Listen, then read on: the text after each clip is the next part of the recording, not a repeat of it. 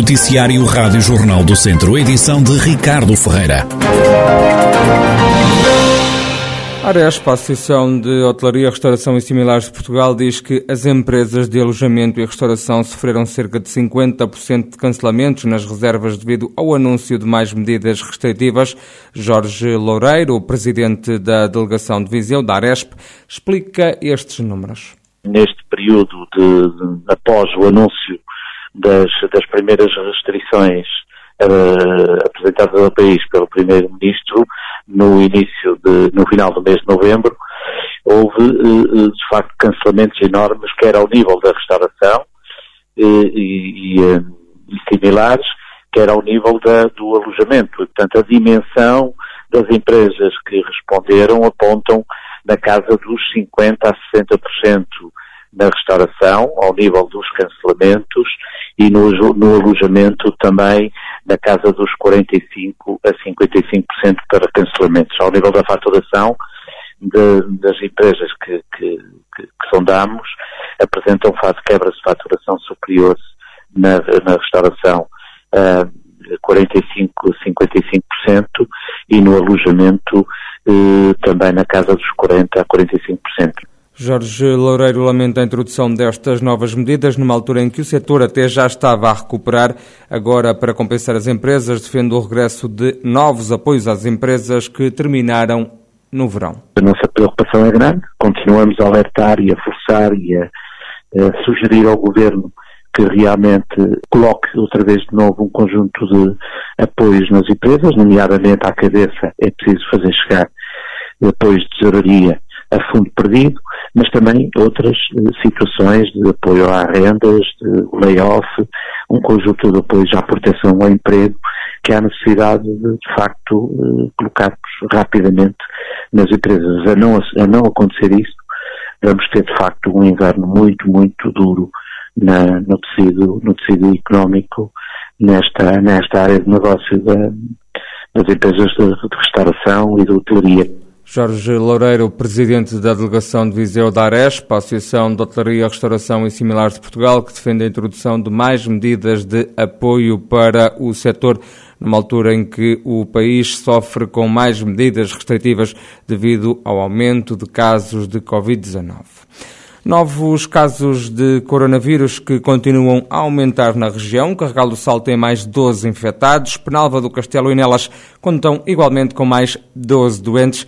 Nas contas da pandemia, desde março do ano passado, já se registraram no distrito de Viseu 39.187 casos positivos, pelo menos 30.323 recuperados e 701 mortes associadas à doença ficou em liberdade, mas com pulseira eletrónica e proibido de se aproximar da vítima, o homem de 42 anos que na noite de segunda para terça-feira usou uma escada para entrar na casa da mulher com quem viveu cinco anos e que a terá esfaqueado numa mão.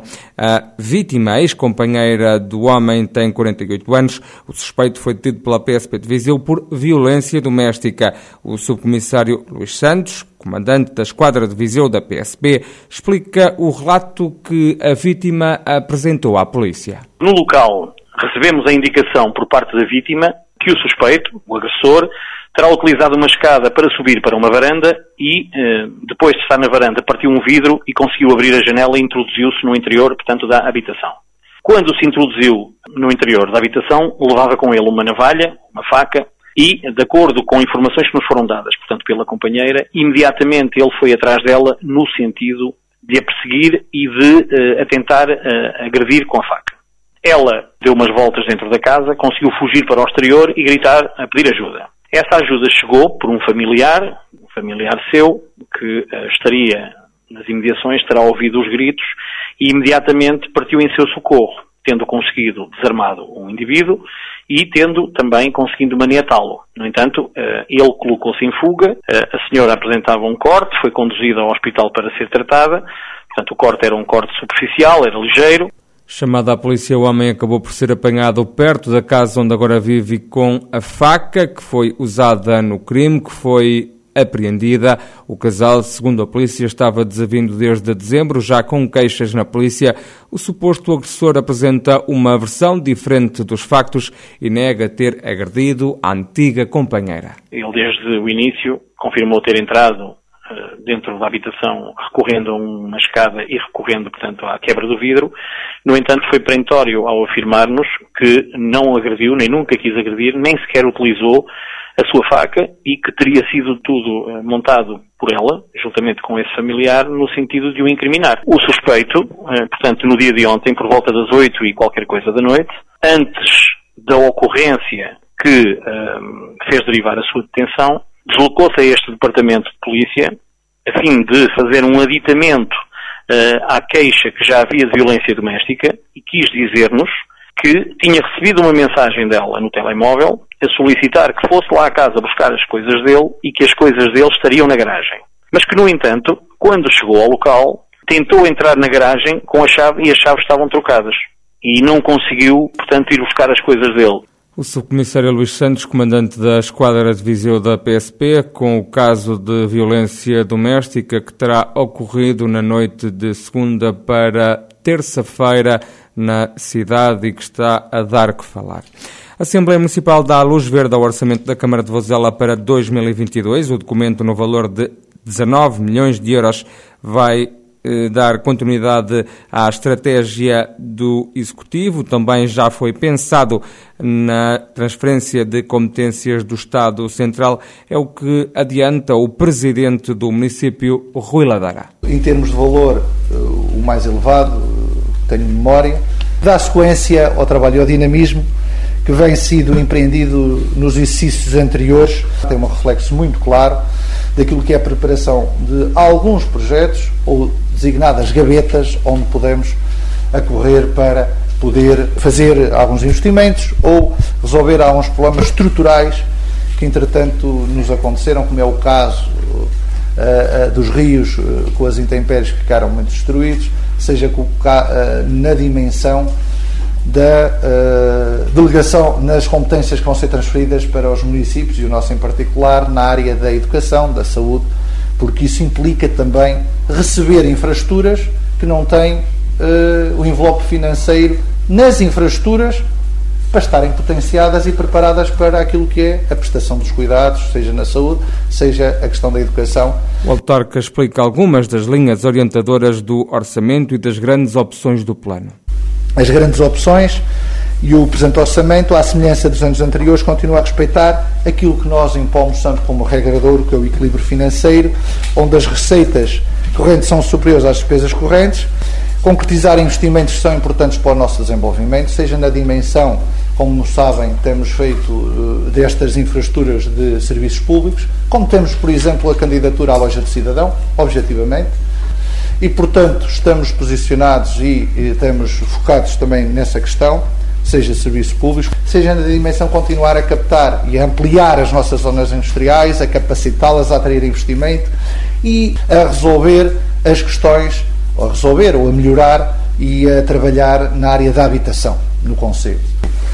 Nunca deixaremos também neste orçamento em todos os outros de que as questões da educação, seja a área das prioritárias para eh, garantir a qualidade de ensino das nossas crianças. Orçamento que foi aprovado por maioria, com os votos contra do PS na Assembleia Municipal de Vozela. Alexandra Neves, do Partido Socialista, explicou que votaram contra devido ao pouco tempo que tiveram para analisar a documentação.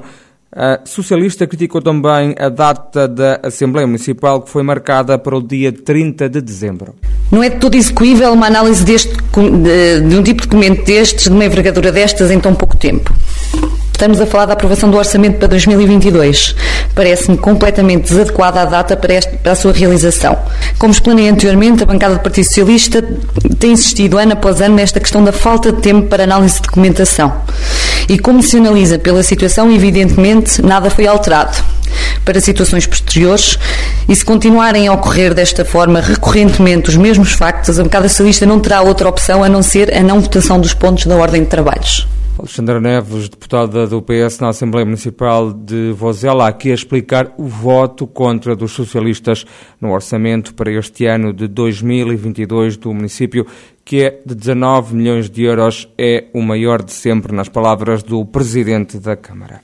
E o município de Lamego passou a integrar a lista de fundadores da Fundação de Serralves. O Presidente da Câmara, Francisco Lopes, explica que mais-valias pode trazer este acordo que foi assinado entre as duas instituições. A Fundação de Serralves tem um programa de abertura um, ao, digamos, ao resto do país, nomeadamente aos municípios do interior, eh, admitindo-os como fundadores e propondo-lhes um conjunto de iniciativas que podem passar por exposições a realizar todos os anos eh, nos municípios com eh, peças de Serralves e com a curadoria e o apoio técnico e científico de Serralves, bem como projetos mais na área da educação ambiental, muito baseado na experiência da Quinta de Serralves e no trabalho notável que ali é desenvolvido. E o município Lamego decidiu uh, aderir uh, à Fundação de Serralves como membro fundador e passar a beneficiar dessa parceria. Uh. Francisco Lopes, presidente da Câmara de Lamego, autarquia que passou a integrar a lista de fundadores da Fundação de Serralves. O autarca diz que as iniciativas com o selo desta fundação arrancam no Conselho já durante este ano de 2022.